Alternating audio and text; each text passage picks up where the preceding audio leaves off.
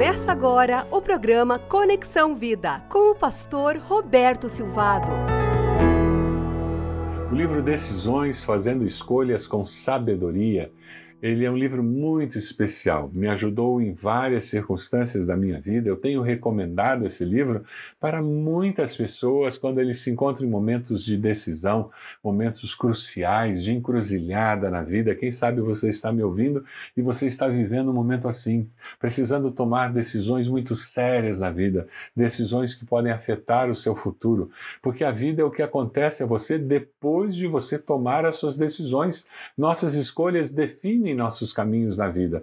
Então, se você ainda não leu esse livro, Decisões Fazendo Escolhas com Sabedoria, de Haddon Robinson, eu recomendo que você leia. Ele é publicado pelo Ministério Nosso Pão Diário.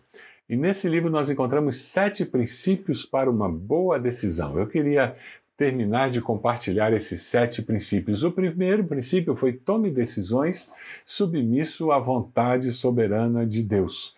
O segundo princípio, tome decisões submisso à vontade moral de Deus.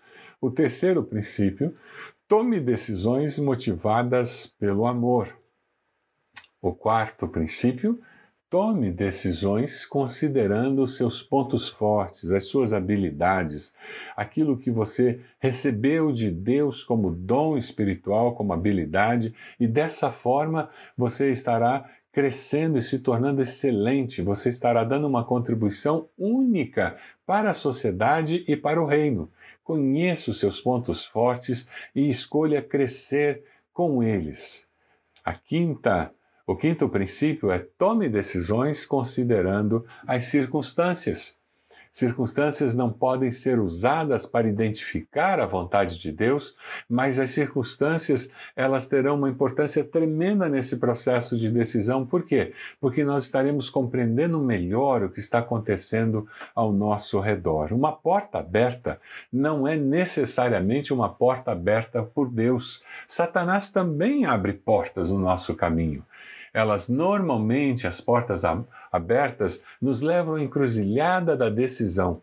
Qual a verdadeira vontade de Deus? Mas temos que decidir conforme as nossas prioridades espirituais.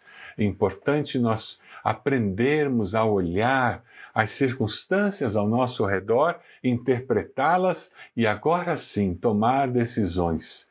Muito importante nós temos em mente esse conceito de que nós precisamos observar o mundo ao nosso redor antes de tomar decisões. Ora, se você acabou de perder o seu emprego, certamente não é hora de comprar um carro novo, certamente não é hora de comprar uma televisão nova.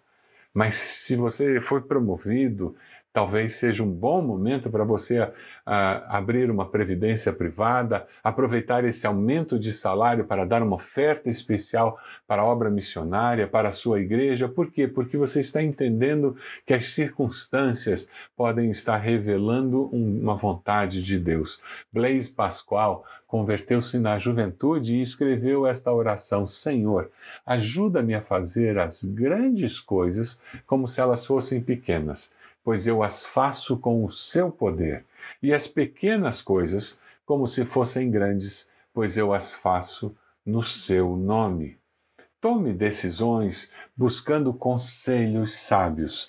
Esse é o sexto princípio que nós encontramos no livro.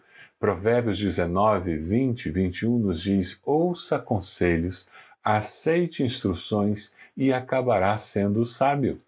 Muitos são os planos no coração do homem, mas o que prevalece é o propósito do Senhor. Busque conselhos quando você está tomando uma decisão. Isso fará com que você cresça em algumas áreas que você não tem expertise, não tem conhecimento. Busque conselho em três áreas particularmente. Conselho bíblico alguém que conhece as Escrituras e diga o que, que você me diria, o que, que as Escrituras falam sobre esse tema, sobre essa decisão que eu tenho que tomar. Busque conselho de uma pessoa madura, experiente, alguém que tem uma experiência semelhante à sua, alguém que já passou por uma decisão semelhante à que você está tomando.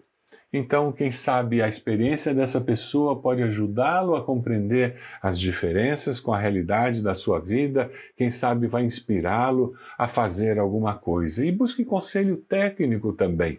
Alguém que tem formação técnica sobre aquele lugar onde você vai trabalhar, sobre aquela decisão que você tem que tomar. Nós somos responsáveis por ouvir os conselhos, avaliá-los e decidir por nós mesmos. Ninguém poderá tomar a decisão que você poderá tomar. E mais, não decidir é decidir. É decidir entregar nas mãos de outra pessoa a decisão que eu deveria tomar.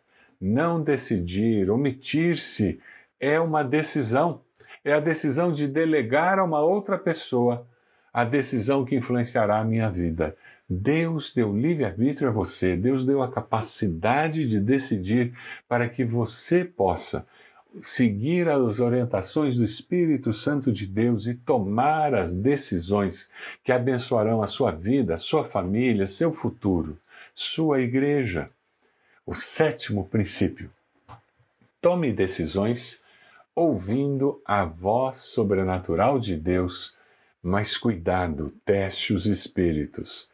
Tome decisões ouvindo a voz natural de Deus, mas cuidado, teste os espíritos. Mateus 7, 21, 23 nos diz: Nem todo aquele que me diz Senhor, Senhor entrará no reino dos céus, mas apenas aquele que faz a vontade de meu Pai que está nos céus.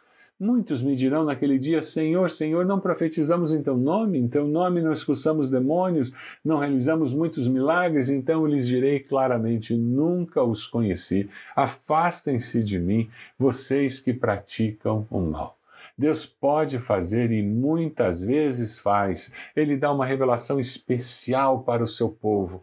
Mas cuidado, Satanás é um enganador.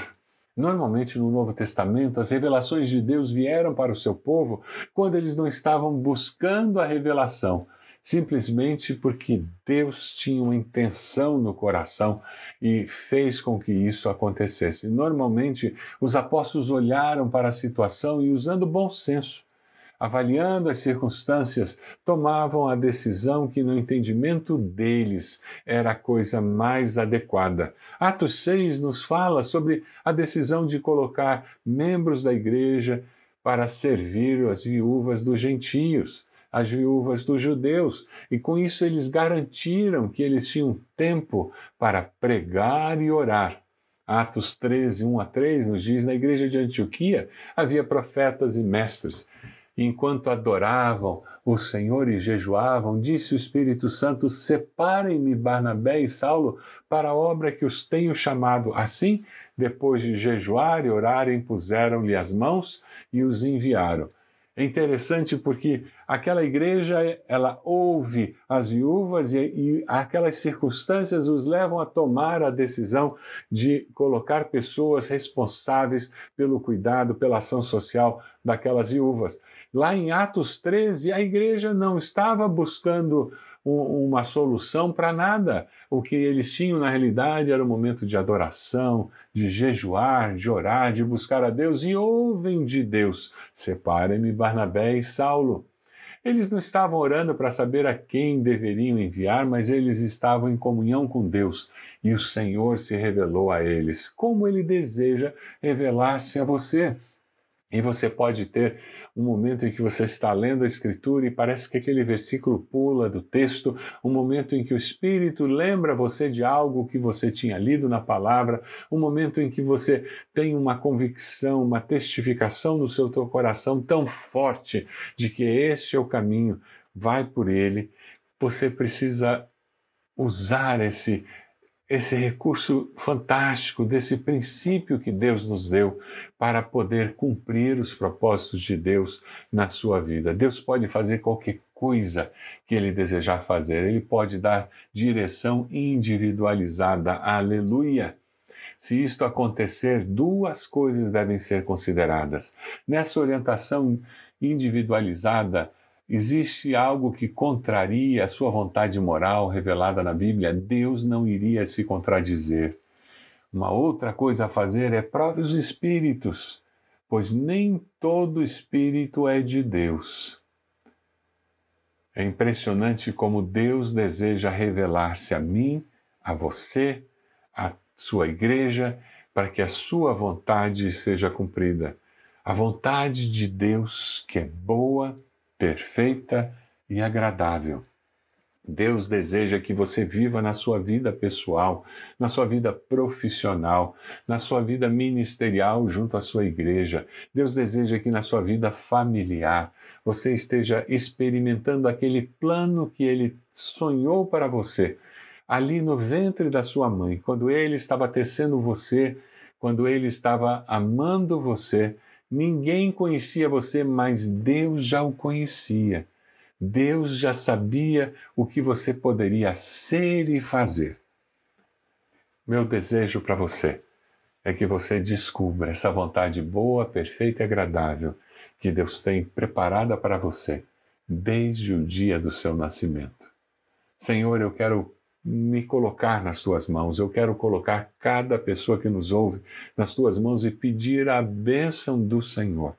Que nós possamos crescer, Senhor, e aprender na tua palavra, como nós podemos cumprir a tua vontade moral, como nós podemos abençoar pessoas e amar pessoas no nome de Jesus, como podemos tomar decisões que usam todo o potencial que o Senhor nos deu e, nos deu e que transforma nossa sociedade, como nós podemos ter ouvidos sensíveis para ouvir a voz do Senhor, os toques do teu Espírito em nosso coração. Nós queremos aprender tudo isso para que possamos viver para o louvor da tua glória. Abençoa-nos, Senhor, como só o Senhor pode nos abençoar. Nós oramos no nome de Jesus. Amém. Deus abençoe você ricamente, abençoe a sua família, abençoe a sua igreja, que você seja a bênção para aqueles que estão perto de você. Você acompanhou o programa Conexão Vida. Acesse bacacheri.org e conheça um pouco mais da IBB, uma igreja viva.